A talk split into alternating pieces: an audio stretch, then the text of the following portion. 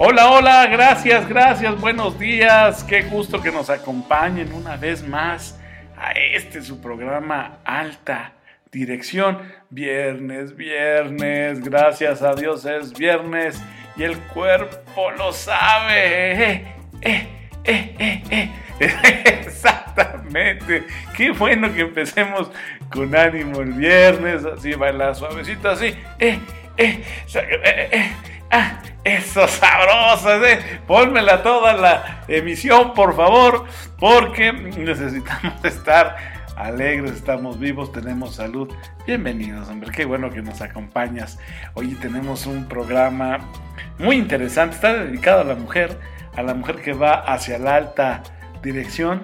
Entonces, atenta, atento, porque habrán contenidos, me parece, de gran relevancia para ti. Y también, por supuesto, tendremos otras eh, secciones, tendremos voces eh, eh, visionarias, tendremos la sección para niños, tenemos la sección de alta dirección para, para kids. También me dicen que vamos a tener un segmento dedicado a la alta dirección de hoy, mañana y siempre. Entonces, por favor, no se despeguen de su emisión, que estará de lujo, estará sensacional. Y como es ya esperemos a una costumbre y una costumbre sana, pues resulta que es viernes y el viernes del día de hoy alguien nació y en la pila del bautismo cantaron los ruiseñores. Y qué linda está la mañana, es que vengo a saludarte. Bueno, entonces va para allá, para todos los que cumplen años el día de hoy, para los que llegaron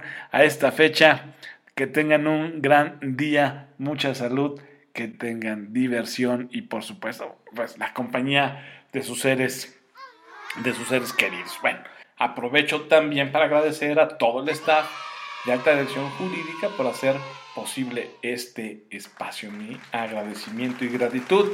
También recuerden que en la titosfera me pueden encontrar como Luis Hernández Martínez y por supuesto, pero le ponen el arroba mi abogado Luis o arroba alta dir juri. Ahí también podemos encontrarnos y reunirnos. Entonces, sin más preámbulo, comenzamos. Alta dirección, alta dirección, alta dirección, alta dirección, alta dirección, alta dirección. ¿Qué significa ser inteligente o lograr desenvolverse con inteligencia en el colegio? Son dos de las preguntas que ocupan espacio en, la mente de las madres y padres luchones. Entonces, nosotros aquí en Alta Dirección intentaremos ayudarles a que tengan más información encaminada a responderles esas inquietudes, pero utilizando el pensamiento del doctor Howard Gardner. El doctor Howard Gardner trajo a colación aquí eh, un concepto llamado inteligencias múltiples. Eh, en, en 1983, si el año no, no lo tengo equivocado, Howard Gardner eh, propuso lo que se conoce hoy como siete inteligencias básicas. Y claro, susceptible de ampliarse. Esto lo- lo traemos a la estratosfera digital para que tu madre, tu padre eh, entiendas que eh, tu hijo, tu hija es inteligente y el reto será que le ayudes a descubrir en cuál de las inteligencias que, por ejemplo, propone Howard Gardner puede tener una mayor eh, libertad y resultados que le entusiasmen, que le gusten y, que le lleven a, sentirse realizado. Él en su investigación menciona la inteligencia lingüística, menciona la inteligencia lógico-matemática, la inteligencia visoespacial, la inteligencia corporal sinestésica, eh, también la inteligencia musical, la inteligencia interpersonal y la inteligencia intrapersonal. Entonces, eh, son las siete con las que él eh, comenzó este estudio, estas investigaciones. Más adelante sacó la inteligencia naturalista. ¿no? Entonces, eh, Garner ha trabajado mucho sobre el tema. Él habla y ha investigado que todavía por ahí podría surgir una de sus investigaciones, una novena inteligencia, la existencial o espiritual. Así que imagínate, son siete, quizás nueve, dependiendo de cómo vayan los trabajos de Howard Gardner eh, son siete inteligencias en las que tú puedes ayudar a tu niño o niña a que se desarrolle con plenitud. Entonces recuerda, inteligencias eh, múltiples como la lingüística, la lógico-matemática, la visoespacial, la corporal sinestésica, la musical, la interpersonal, intrapersonal, la naturalista y la existencial o espiritual. Son inteligencias que puedes ayudar a que bueno, formen parte del crecimiento y proyecto de vida de tu niña o niño.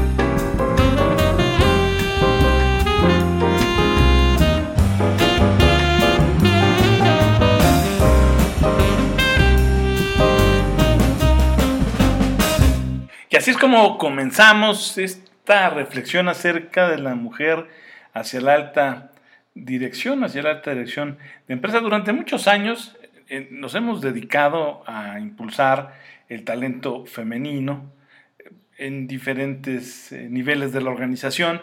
Nos hemos enfrentado incluso con gente que de verdad todavía cree que las mujeres debieran ganar menos que los hombres por el mismo trabajo. Hay personas que desestiman el talento que la mujer tiene eh, para dirigir compañías. Afortunadamente eh, hay ejemplos que desacreditan y que tiran, por supuesto, no, no, no, vale ni siquiera la pena calificar esas opiniones, pero hay grandes ejemplos que, eh, para fortuna de México también, pues demuestran que incluso somos un país que exporta talento femenino para dirigir compañías. Y no solamente lo exportamos, sino que aquí en México hay personas, recuerdo mucho la, la conversación que en su momento sostuve con María Asunción Aramburu Zavala, que como ustedes saben es una de las eh, eh, mujeres mexicanas, muy inteligente ella, pero que además posee una, eh, yo diría, una gracia natural para dirigir compañías, una inteligencia prueba de balas todo terreno. Entonces ahí tienes, por ejemplo, a María Asunción Aramburu Zavala como botón de muestra acerca de la importancia que tiene la mujer mexicana para dirigir empresas, para formar parte de la alta dirección. Sin embargo, serán peras, serán manzanas.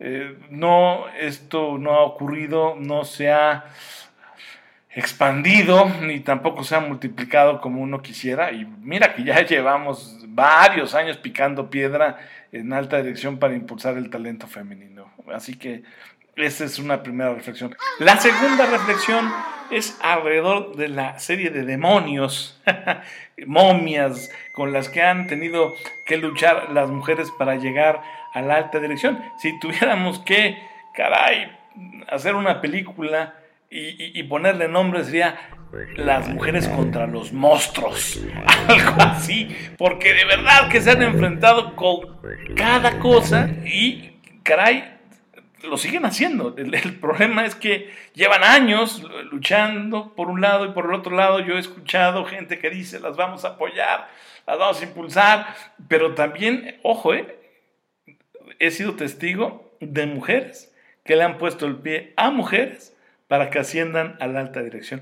Entonces, esa es la segunda reflexión. Y la tercera, la tercera es que aquí vamos a platicarte, ahora mismo te voy a dar algunos elementos que creo son fundamentales para entender ese largo y sinuoso camino que la mujer mexicana, por lo menos es a la que le quiero dedicar este momento, ha transitado y sigue empujando para llegar a la alta dirección de empresas. Y entonces, ¿cuáles son los monstruos con los que se ha enfrentado y sigue enfrentándose la mujer mexicana para ascender a la alta dirección. Aquí, ahora, te los decimos. Los primeros demonios que, caray, enfrentan las mujeres para ascender a la alta dirección y al grito de los demonios andan sueltos son los siguientes. Ojo, ¿eh? Las normas generales y prácticas culturales en México encabezan el bloque de demonios. ¿Cuál otro? La falta de permisos y beneficios para paternidad y maternidad, que ya tenemos algunos avances en la práctica cotidiana, esto sigue siendo un dolor de cabeza. La regulación de leyes laborales deficientes, ese camellín lleno de bolas llamada Ley Federal del Trabajo, la verdad, hay, vaya, sí, tiene muchas áreas de oportunidad. La cultura organizacional patriarcal es un hecho innegable, sigue viva, vigente y quizás más fuerte que nunca. También hay un demonio que le pesa mucho a la mujer mexicana para ascender a la alta dirección de empresa, que es la falta de un role model. Eh, ahí tienen ello, ellas tienen mucho que, esforzarse para encontrarlo. Eh, la falta también de aceptación en el uso de políticas y prácticas en torno a la diversidad. México, el mundo está avanzando, o bueno, por lo menos en la retórica, pero insisto, en la práctica, en la terca realidad, eso nada más no, no avanza, ¿verdad? Eh, tampoco cuentan con instalaciones adecuadas para el cuidado de menores. Este, eh, las abuelas, los abuelos aquí han entrado al quite tanto para los padres como las mamás luchonas, pero la realidad es que la mayoría de las empresas no ofrecen estos espacios. Tampoco encuentra la mujer mexicana que está en lucha por ascender a la alta dirección de empresa políticas adecuadas para el equilibrio trabajo-vida personal. Olvídate, ¿verdad? O sea, eso, ¿en qué país vives, verdad? Eh, la falta de networking y mentoring es otro demonio que tienen que exorcizar. La falta de oportunidades, de experiencia y responsabilidades clave en el trabajo. Esto me recuerda un poquito también cuando a un recién egresado le piden 10 años de experiencia, ¿verdad? Y entonces ahí está el muchacho diciéndole, ¿cómo quieres que te ofrezca ese requisito si no me das la oportunidad? Las mujeres eh, que buscan ascender a la alta dirección en su, en su dimensión, en su justo espacio, enfrentan algo similar. También otro demonio que anda suelto y que les impide llegar a la alta dirección de empresa es la falta de establecimiento de objetivos claros, específicos, para que realmente la mujer pueda tener una participación destacada. Los objetivos en ocasiones más bien son buenos deseos y, ya sabemos que el infierno, el camino al infierno está empedrado de buenos deseos. Entonces ese es otro demonio que ellas eh, tienen que exorcizar y con el que están pues enfrentándose y dándose topes constantemente. Otro, otro monstruo, otro monstruote, es la falta de soluciones para el trabajo flexible. Claro, la pandemia aquí vino a ayudar un poco y el teletrabajo que ya está regulado en la ley federal del trabajo, diría el filósofo, haya sido como haya sido, pues ya está ahí. Pero eh, bueno, no obstante, a la hora de que, insisto, se baja la realidad, pues este, las empresas hacen como que te dan el teletrabajo y el empleado hace como que regresa a la oficina y entonces están en un jaloneo de simulación bastante interesante. Unos no quieren regresar y la empresa que no los quiere dejar trabajar desde su casa. Fíjate, no obstante, que algunas compañías en productividad, ahora con la pandemia y su gente en casa pedaleándole, pues avanzaron mucho en ese rubro, ¿eh? Entonces ahí, ojo, empresa, si ya detectaste que tu productividad se disparó en la pandemia y te estás aferrando a que tu gente regrese al trabajo, ay, no aprendiste nada. Entonces, bueno, la falta de soluciones para un trabajo flexible entonces es un monstruo, un demonio que ellas eh, pues están esforzándose en exorcizar. La falta de oportunidades de reinserción laboral también es una realidad eh, aquí es al grito del que se fue a la villa, perdió su silla, pues caray, eso tampoco ayuda a que la mujer ascienda y, siga por el camino, por la vederita tropical para llegar a la alta dirección. Otro demonio es la falta de información adecuada sobre la existencia de prácticas y políticas de diversidad. Insisto, sí, hombre, ya sé que ahí están las leyes, los tratados, las convenciones, eh, incluso pues hay esfuerzos eh, de modelos que tratan de impulsar la diversidad en, las culturas organizacionales. Ya, pero en serio, en la mayoría de las empresas, en el gran universo, eso no existe. Es un sueño guajiro. Eh, ¿A qué sueñas cuando sueñas mexicano? ¿Verdad? Y, y, no, no es una realidad expandida. Entonces es un demonio con el que también tienen que estar luchando. Y mm, pues ni hablar, también hay una falta de compromiso organizacional en el liderazgo de la alta dirección justamente para fomentar la diversidad. En público. Te digo que sí, pero ya adentro de la oficina, en lo oscurito, ya pues se me olvidó, tengo otras cosas que hacer, las prisas, ya sabes, se me juntó el lavado con el planchado y total que no mm, se hace nada de manera contundente para que eh, la mujer eh, mexicana pueda eh, ascender seguro, con paso firme, a la alta dirección de empresa. Bueno, esos son algunos de los demonios que recuerdo, a mí me, conversaron que existen, que están ahí espantando o impidiendo que la mujer ascienda a la alta dirección, luego de una charla que tuve con eh, gente de, la alta dirección de empresa del IPAR. de hecho, recuerdo perfecto que hay en esa institución a la cual yo quiero y aprecio mucho, hay un, pues un centro ¿no? dedicado al talento femenino en la alta dirección. Búsquenlo. Tiene documentos bien interesantes, publicaciones que valen muchísimo la pena. Y, bueno, pues de esas investigaciones, de esos esfuerzos por documentar qué es lo que obstaculiza e impide que la mujer mexicana ascienda eh, con paso firme y seguro a la alta dirección, pues es esto pues que te platiqué, que te comenté, ¿no? Son barreras, algunas de las barreras más fuertes para el avance de la mujer hacia posiciones directivas. Y puedes obtener más información, por supuesto, escudriñando, pícale ahí a tu santo Google y encontrarás más información al respecto. ¿Qué? ¿Cómo que ya es un corte?